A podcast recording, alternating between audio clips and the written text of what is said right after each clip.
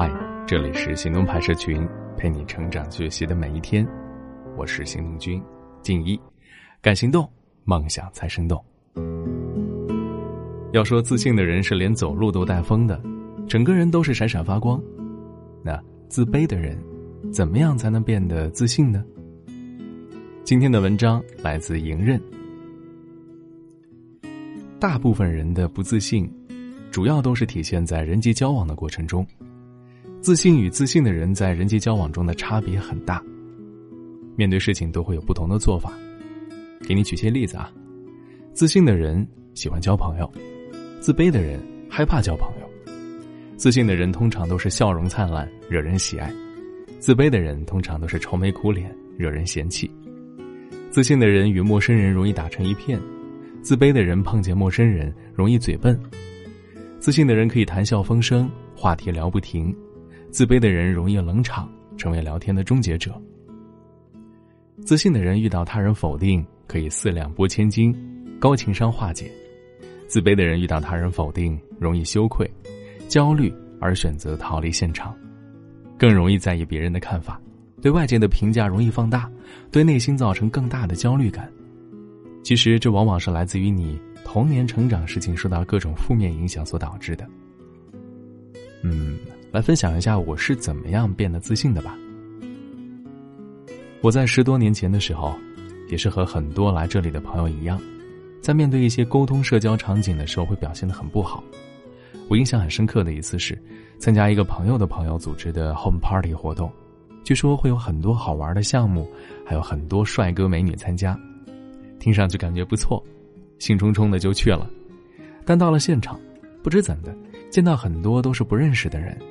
而且他们都是三三两两的围成一个小圈子，想插话吧，却感觉没有办法融入其中，然后开始紧张情绪蔓延，慢慢的放不开，害怕别人给自己不好的反应。见到比较热情的帅哥美女，又开始内心戏，害怕对方不理会我，感觉对方很牛的样子。我这么默默无闻，最后连主动开口说话的勇气都没了。而且尤其是见到比较漂亮的女生。就特别容易紧张，内心有很多话想说，每句话都会在脑子里不断的反复过滤、筛选、修改，生怕说出来不够好。就算有想好的，也会卡在喉咙里说不出来。这后来呢，干脆躲在角落里发呆，最后灰溜溜的跑了。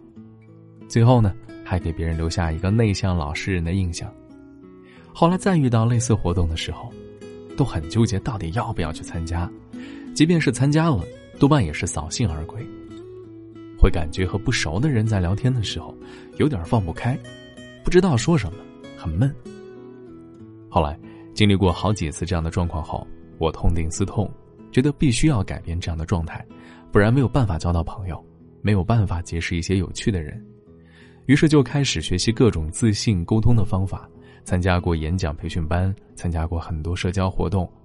我记得有一年，我的每一周的每个星期周末啊，我都至少去参加两次聚会活动，各种类型的都会去，什么读书会啊、桌游啊、酒吧呀、KTV 呀、野外烧烤呀等等等等。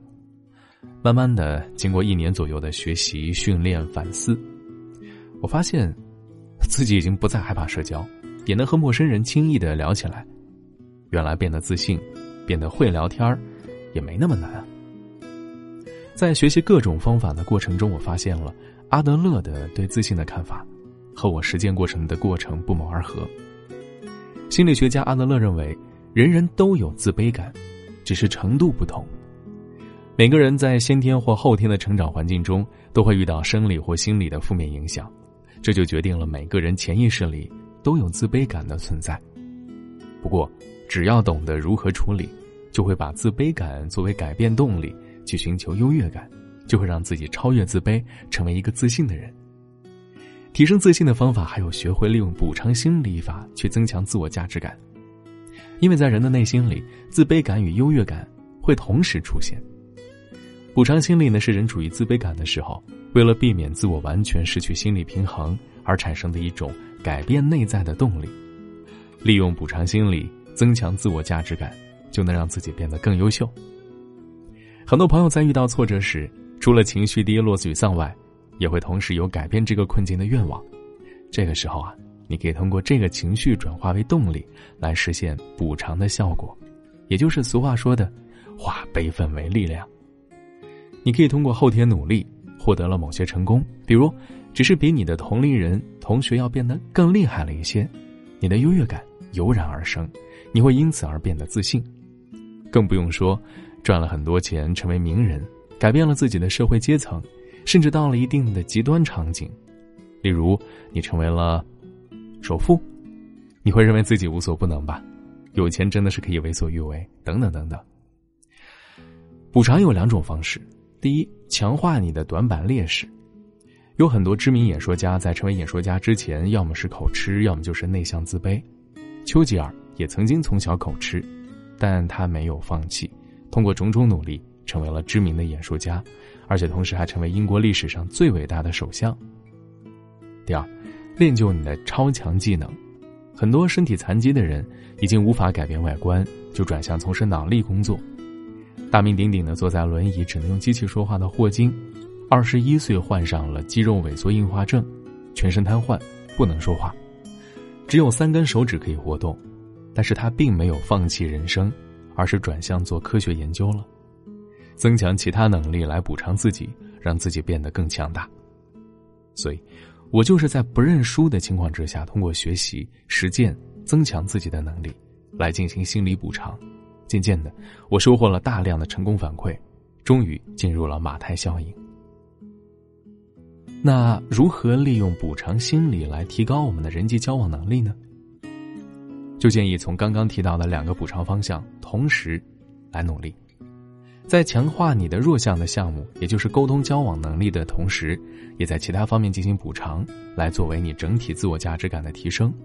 比如说吧，你可以发展一门技能专长。并成为这方面的高手，甚至是专家。比如你喜欢唱歌，但你还唱不好，那去专门参加培训学习。唱歌是一个在社交时比较用得到的一个才能展示，在 KTV 里面能唱得好，在聚会时你能表演来活跃气氛，都会获得他人的喜爱。你可以发展其他自己既有兴趣，同时还能被人带来价值的技能，比如学习做 PPT、PS 照片、摄影。这些可以帮很多人的常用技能，这些啊都是可以作为沟通社交辅助技能。获得自信的最好方法是做你不敢做的事儿，让增强能力的过程变成你增强自信的过程。好了，今天的文章就到这里了，你可以关注到微信公众号“行动派大学”，还有更多干货等着你。你说青春应该是